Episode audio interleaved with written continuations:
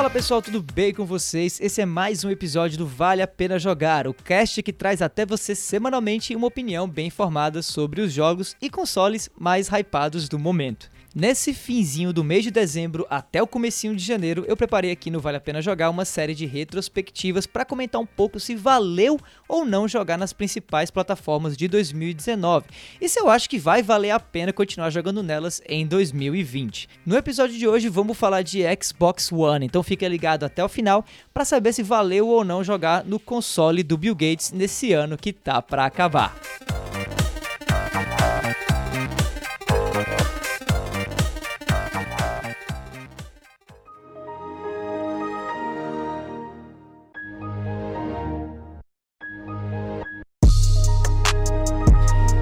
Jornada do Xbox em 2019 foi para mim uma das mais interessantes de se acompanhar dentro da indústria.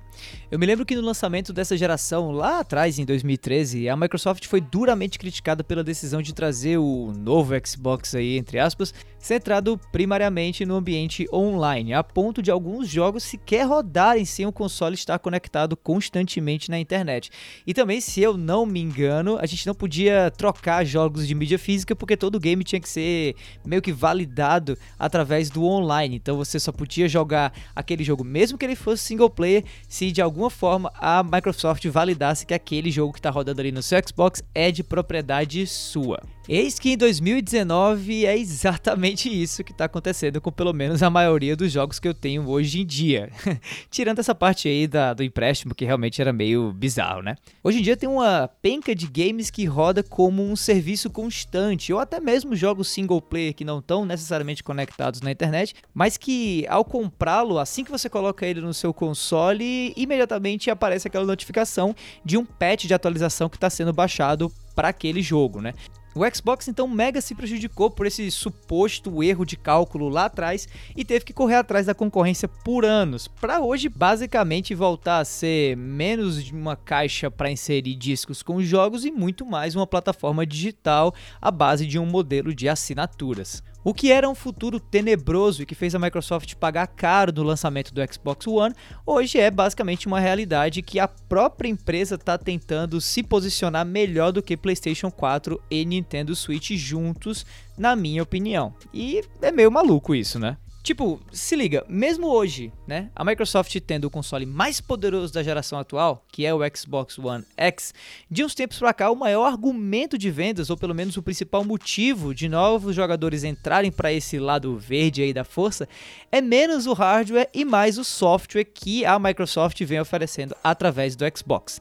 Eu acho que esse ano só Control, o novo game da Remedy e um dos meus favoritos desse ano, tá? Foi um game que realmente justificou um preço mais salgado salgado do Xbox One X.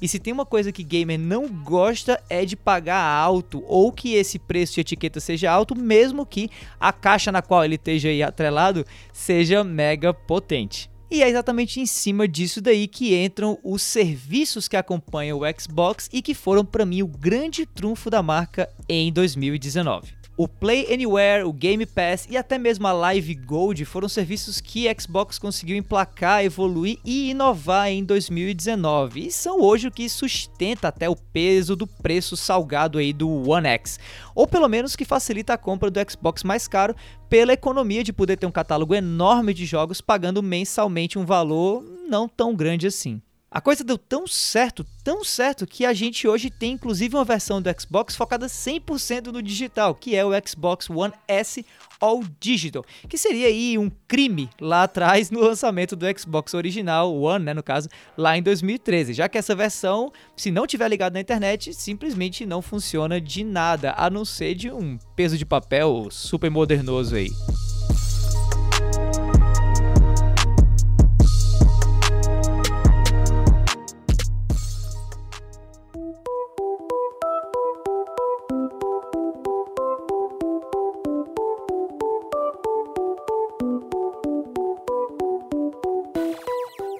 Tá, mas como a Microsoft conseguiu essa virada, né? O que que explica esse 180 graus aí na opinião pública sobre o futuro digital do Xbox? Ora, ora, ora, quem precisa de um drive ótico para rodar games em mídia física quando se tem aí uma lista com mais de 100 títulos atuais prontos para baixar e jogar através do serviço Game Pass que a Microsoft hoje está capitaneando, digamos assim, no mercado. De 2018 para 2019, a Microsoft fez o Game Pass virar de um jeito até meio caro de jogar jogos antigos ou que ninguém se importava muito, na melhor plataforma de assinatura de entretenimento depois da Netflix, ou até melhor que a própria, se você contar as porcarias que a Netflix está produzindo ultimamente, tá? Menos The Witcher que The Witcher tá da hora. E esse feito foi atingido simplesmente com a inclusão de jogos grandes e pequenos, incluindo games first party e títulos publicados pela própria Microsoft que eram lançados no mercado no mesmo dia que saíam dentro do Game Pass. A gente teve Crackdown 3, que foi um bosta, então deixa quieto. Gear 5, além de Outer Wilds e A Bruxa de Black, que até saíram em outras plataformas depois, mas que foram exclusivos do Xbox por um certo tempo e foram lançados tanto à venda em mídia física, né, ou mesmo nas lojas digitais, quanto dentro do catálogo do Game Pass simultaneamente. Além disso, em 2019 também a Microsoft estendeu o serviço do Game Pass para jogos de PC e também juntou tudo aí num bundle junto com a Xbox Live Gold por um valor fixo mensal. Daí quem paga hoje pela versão Ultimate do Game Pass tem acesso a um cardápio grande de jogos tanto no console Xbox como também no próprio PC. Basta baixar o app do Game Pass ou mesmo acessar os jogos pela Windows Store, incluindo títulos como Gear 5 com suporte para Play Anywhere, que permite ao jogador inclusive compartilhar o seu progresso e o seu save, no caso, né, entre PC e Xbox One. Mas, tipo, beleza, o Game Pass ainda é uma proposta meio aquém no PC do que na sua versão para console, tá? Mas já indica aí um futuro de convergência entre a plataforma Xbox no console e no computador. E falando em convergência, outra grande sacada da Microsoft esse ano, que reforçou ainda mais o conjunto de serviços que a marca ofereceu ao jogador, foi o lançamento, mesmo que em beta ainda, tá? Do projeto xCloud, que é o serviço de streaming de jogos da marca. A Microsoft lançou a versão beta desse novo serviço de streaming no início de 2019 e vem lentamente incluindo novos testadores, preparando o lançamento oficial do serviço para o ano que vem, algo bem diferente do que o Google fez com o serviço concorrente, o Google Stadia, que foi lançado oficialmente esse ano e vem fazendo aí um papelão na mídia por ser um produto inconsistente e incompleto de uma empresa que basicamente devia ser sinônimo de tecnologia, afinal os caras são donos do Google. Google, né? Tá, mas como esse episódio não é sobre o Google Stadia, vamos voltar aqui a falar de Xbox, especificamente aí do xCloud, tá? O serviço permite jogar atualmente um conjunto de 64 jogos em qualquer dispositivo que acessa a internet, com foco maior atualmente para smartphones. O jogo é transmitido diretamente dos servidores da Microsoft, mas se espera futuramente que o próprio console do jogador possa transmitir um feed de gameplay que vai ser reproduzido diretamente na tela de smartphone do cara, fazendo com que assim todos os jogos que o jogador tiver possam ser acessados aonde ele estiver através do seu smartphone. Apesar do desempenho do xCloud parecer um pouco menor do que o do Google Stadia, atualmente o cardápio atual, mesmo em beta do serviço, já é maior do que o do concorrente do Google e vai ficar tudo integrado ainda, incluindo saves dos jogos e o próprio ecossistema do game atrelado ao Xbox, uma vez que o serviço for oficialmente lançado. Daí pensa comigo que futuro legal. Imagina que você está sentado no teu sofá jogando o próximo Halo no teu Xbox, todo potentão aí e tudo mais. Precisa por algum motivo ter que sair de casa ou vai para o trabalho e leva consigo apenas o controle e o smartphone. Chegando lá no trabalho, basta ligar o smartphone, conectar ele ao controle e automaticamente pegar de onde você terminou ou parou de jogar o teu Halo, que vai estar sendo streamado ou do teu console mesmo ou do próprio servidor da Microsoft com o save integrado e sincado. Mano, eu tô muito pronto para esse futuro aí, eu não vejo a hora disso acontecer.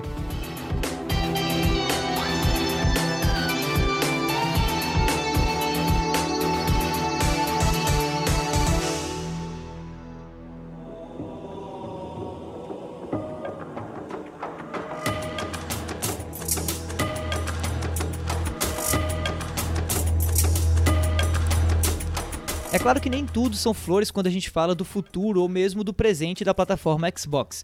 O dashboard do console atual, por exemplo, ainda é, na minha opinião, a pior experiência de interface da geração atual de consoles. Apesar disso, 2019 trouxe algumas melhorias nesse front também, incluindo o recurso de lista de desejos, que notifica ao jogador quando um jogo que ele está buscando comprar, por exemplo, entra em desconto. Outra coisa nova que também é bem legal é a indicação no próprio dashboard do console, na parte da lista de amigos e de qual plataforma esses amigos estão jogando, seja no Xbox One, no PC ou através do aplicativo do Xbox no telefone. Além disso, outro recurso novo e que é muito da hora também é a notificação que aparece quando seu disco rígido está cheio e que indica inclusive jogos a serem desinstalados, o que acaba liberando mais espaço para novos jogos aí que podem ser baixados futuramente. Dito tudo isso, talvez uma das mais interessantes novidades no dashboard do Xbox One esse ano não tenha a ver diretamente com videogames que rodam no console em si, mas sim com a plataforma de streaming da Microsoft, a Mixer,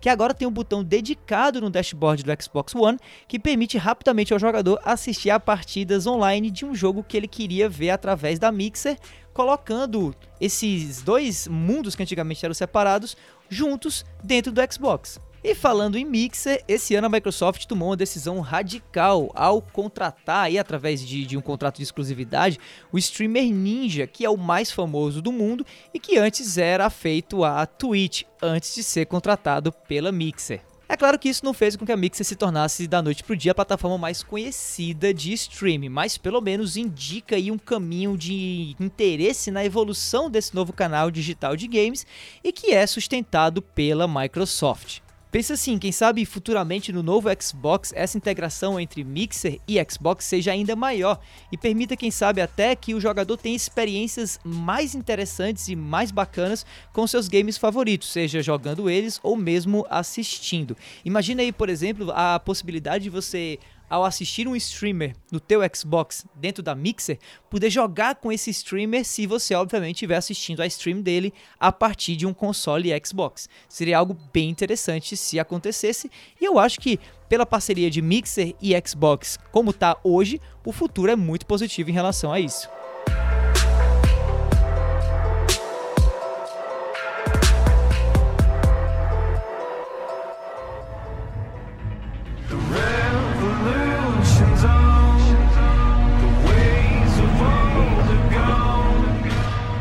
Claro que essa não seria uma retrospectiva competente aqui da minha parte sobre a trajetória da plataforma Xbox esse ano, se eu não mencionasse talvez a maior decisão em prol do jogador tomada pela Microsoft em 2019, que foi a compra de novos estúdios para a produção de jogos exclusivos para o seu console. 2019 não foi um ano bom de títulos exclusivos pro Xbox não, tá?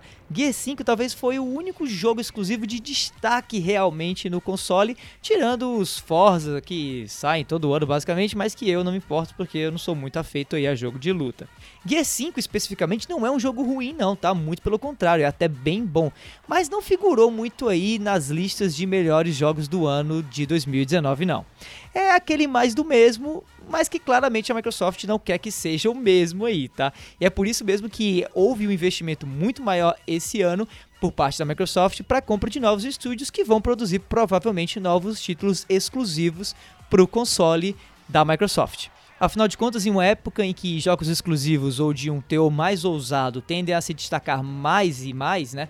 O Xbox One claramente esse ano e nos anos anteriores também deixou a peteca cair e fez muito pouco barulho até agora. Daí a resposta disso para o ano que vem e os anos seguintes também foi a compra desses vários estúdios que eu já mencionei, feitos pela Microsoft, como por exemplo a Double Fine, que foi a criadora de Grim Fandango e da franquia Psychonauts, a Ninja Theory de Senua's Sacrifice, que inclusive recentemente já anunciou que a continuação tá vindo aí pro próximo ano provavelmente e que vai ser exclusiva pro próximo console de Xbox, além é claro da Obsidian, que ficou mega conhecida por ter sido a desenvolvedora responsável por Fallout New Vegas, que por sinal é o meu Fallout favorito, e que recentemente lançou The Outer Worlds, que fez bastante sucesso também, apesar de ser um jogo third party, que saiu para todas as plataformas, tá? Mas provavelmente os próximos títulos vão ser exclusivos de Xbox. Mas alto lá com esse exclusivo aí, tá? Acho que vale mais a pena, inclusive, colocar um asterisco, porque mesmo com esse investimento todo aí em estúdios que vão provavelmente focar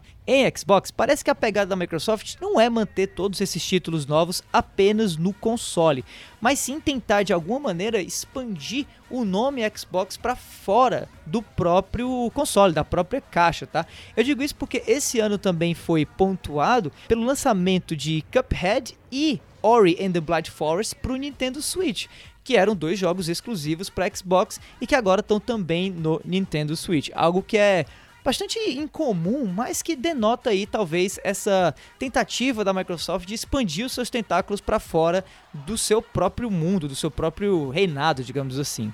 Chegando nos finalmente aqui dessa retrospectiva de Xbox em 2019, eu me sinto bastante empolgado com o futuro da plataforma. Inclusive, estou mega interessado no novo Xbox, que foi recentemente anunciado durante a premiação do The Game Awards o Xbox Series X, que é o nome desse novo console aí, ou do começo dessa nova geração de Xbox, vai ser focado em potência, assim como o Xbox One X é hoje, mas também vai trazer todo esse conjunto de serviços aí, todas essas decisões positivas que eu mencionei até agora e que a Microsoft vem tomando nos últimos anos. Olha, na minha visão, o jogador de Xbox vai ter futuramente acesso aí aos seus principais jogos aonde ele bem estiver ou quiser estar, seja frente ao console, ao PC ou mesmo com apenas um smartphone no bolso. A cartela de opções de jogos e de locais para jogar que o Xbox está criando agora já é muito bacana e nenhuma outra empresa está fazendo algo sequer parecido com isso, na minha opinião. Se você tivesse me perguntando ano passado quem apostou melhor, se foi o PlayStation no PSVR, né, no, no seu dispositivo de realidade virtual, ou a Microsoft no streaming, né, no caso com o xCloud, eu diria que foi a empresa da Sony, tá? Hoje eu já não sei bem qual dos dois futuros aí eu apostaria as minhas fichas, já que ambos parecem muito importantes atualmente. E isso é mérito total da Microsoft, que fez tanto o Game Pass quanto o xCloud virarem ofertas muito interessantes para quem tem um Xbox. Mas, dito tudo isso, é inegável e claro que o futuro do Xbox vai depender realmente desse novo console aí, né? Do Xbox Series X. Se ele vier acompanhado de uma lista mais robusta de novos títulos exclusivos e apoiado nos serviços que eu mencionei até agora, que ao que tudo indica vai dar certinho, é difícil ter uma proposta de valor mais interessante que essa no ano que vem e na próxima geração que está vindo aí. Depois de um trabalho árduo de reconstrução da plataforma com o fracasso do lançamento do Xbox One lá atrás em 2013, o futuro da Microsoft na indústria dos games para mim é bem positivo mais completo e acessível do que nunca, o Xbox está me parecendo tá bem mais preparado para ser a maior plataforma de games da próxima geração do que as suas concorrentes atuais, mas não dá para garantir. Apenas torcer pro lado verde aí e ver no que vai dar.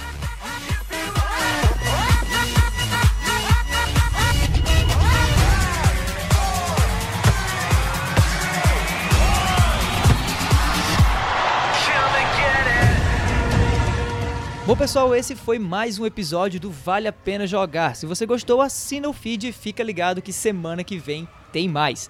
Aproveita também para me seguir nas redes sociais no arroba davidobacon e mandar aquele salve ou as tuas opiniões sobre o que você achou do que eu falei nesse episódio. No mais é isso, meu nome é Davi, eu vou ficando por aqui e a gente se vê por aí, pessoal. Tchau, tchau.